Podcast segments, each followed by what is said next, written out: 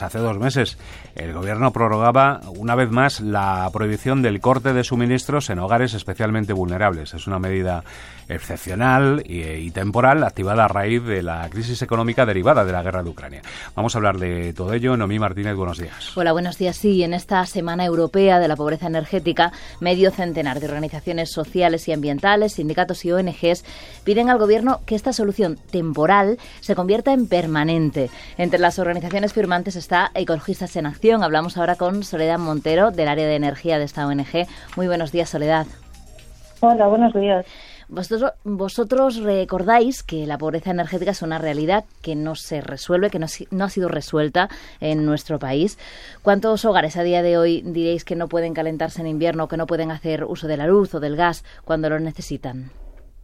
Pues depende de, las estadísticas que tomemos. Mm. Eh, la, el, documento que han hecho sobre pobreza energética eh, cifra entre tres y medio y 8 millones de personas. el Instituto Nacional de Estadística eh, cifra en el 26% las personas que no mm, que están en riesgo de, de pobreza o exclusión social. El 26% de nuestra población, que somos casi 49 millones de personas, pues no, no llega no es eh, un millón y medio de beneficiarios del bono social que actualmente están, eh, están eh, acogidos a ese descuento. Em, ¿cuáles, ¿Cuáles son principales, las principales barreras, los principales obstáculos que las personas, los hogares, las familias vulnerables tienen para poder acreditar esa vulnerabilidad y, por tanto, beneficiarse del bono social o del suministro de energía mínimo vital? Bueno, lo primero es que no somos conscientes de nuestros problemas.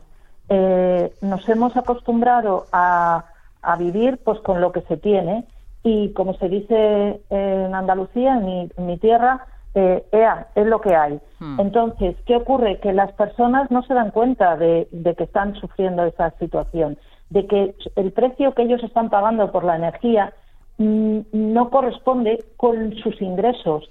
¿Y qué ocurre?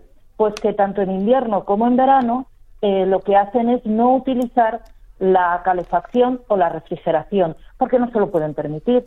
Esto eh, crea una desigualdad enorme porque nos dice que nuestras condiciones económicas van a ser las que repercutan en nuestra salud no pueden permitirse ese acceso a, la energía y tampoco ahí se ve una solución, ¿no? Esta ha sido una solución temporal, una solución que entendemos que en cualquier caso está siendo efectiva, ¿no, Soledad?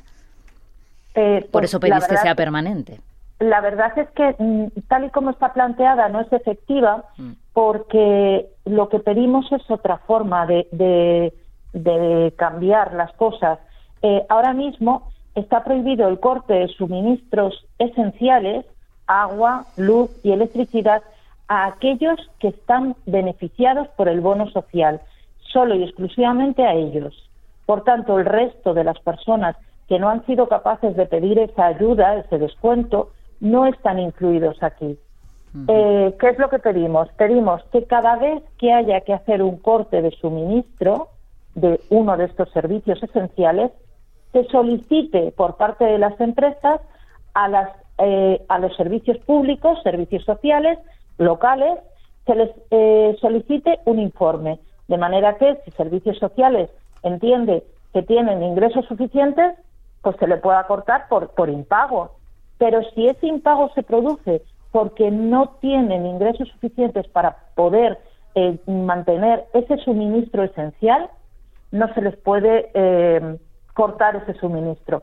Hasta ahora ocurría así también antes de estas moratorias, pero siempre que servicios sociales se hiciera cargo del 50% de la factura. Pues ahora lo que pedimos es que esto sea algo permanente. De hecho, es una cosa que no nos estamos inventando. Lleva funcionando desde 2015 en la ley catalana. Y en Cataluña sí está funcionando adecuadamente. Es lo que llama, lo que se llama el principio de precaución, ¿no?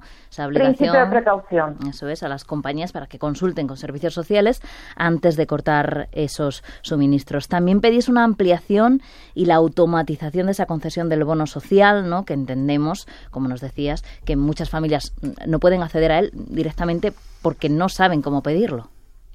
Claro, eh, mientras no se, mientras sigamos manteniendo eh, este bono social, que no es más que un descuento, es un, es una ayuda con un eh, con un sentido muy asistencialista, mientras no se entienda que necesitamos una tarifa social que sea capaz de cubrir las necesidades de todas las personas, tengan o no tengan determinados ingresos, eh, por lo menos pedir la automatización del bono social. Y esto se haría en, connivencia con el resto de administraciones públicas. Es necesaria la participación del Ministerio de Hacienda, que no parece que, esté muy dispuesto a, esa ayuda. Es simplemente eh, delimitar las personas según renta y según renta les corresponde entonces ese bono social.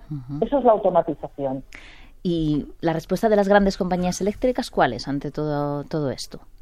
Pues la verdad es que yo no les he preguntado, eh, así que no, no lo sé, me imagino que no mm. les va a gustar, pero teniendo en cuenta que el bono social es un pago que se hace por parte de todos los, eh, los miembros que componen el sistema eléctrico y que además ese pago del bono social al final repercute directamente directamente en los consumidores, en todos nosotros, eh, y además eh, de forma alícuota, o sea, no relacionan con la renta, sino a cada uno le corresponde una cantidad para abonar en ese bono social. Eso es injusto. Quiero decir que si hemos entendido que en nuestras declaraciones de renta eh, estamos pagando según nuestra renta, esto, que es un suministro esencial y que sería debería ser considerado un derecho social, pues debería ser abonado por todas las personas también en relación a su renta. La energía como bien básico, como bien de primera necesidad que lo es, y sin embargo ese derecho al acceso a la energía que sigue sin estar reconocido por escrito como derecho fundamental ni universal y por tanto pues tampoco legalmente hay un marco que, avance en que en el cumplimiento de este derecho a la energía. Habéis escrito cartas, eh, cuatro cartas a los distintos ministerios implicados en todo esto y detrás estáis Ecologistas en Acción y otras tantas organizaciones como Amigos de la Tierra, la Asociación Pro Derechos Humanos Manos de Andalucía, Fridays for Future, Greenpeace y, muchas otras en esta Semana Europea de la Pobreza Energética. Soledad Montero, del área de energía de Ecologistas en Acción, muchísimas gracias por habernos atendido hoy en Radio 5. Muchísimas gracias a vosotros por dar voz a, a los que no tienen esa voz. Gracias a nuestra invitada, gracias Noemí, hasta luego. Hasta luego.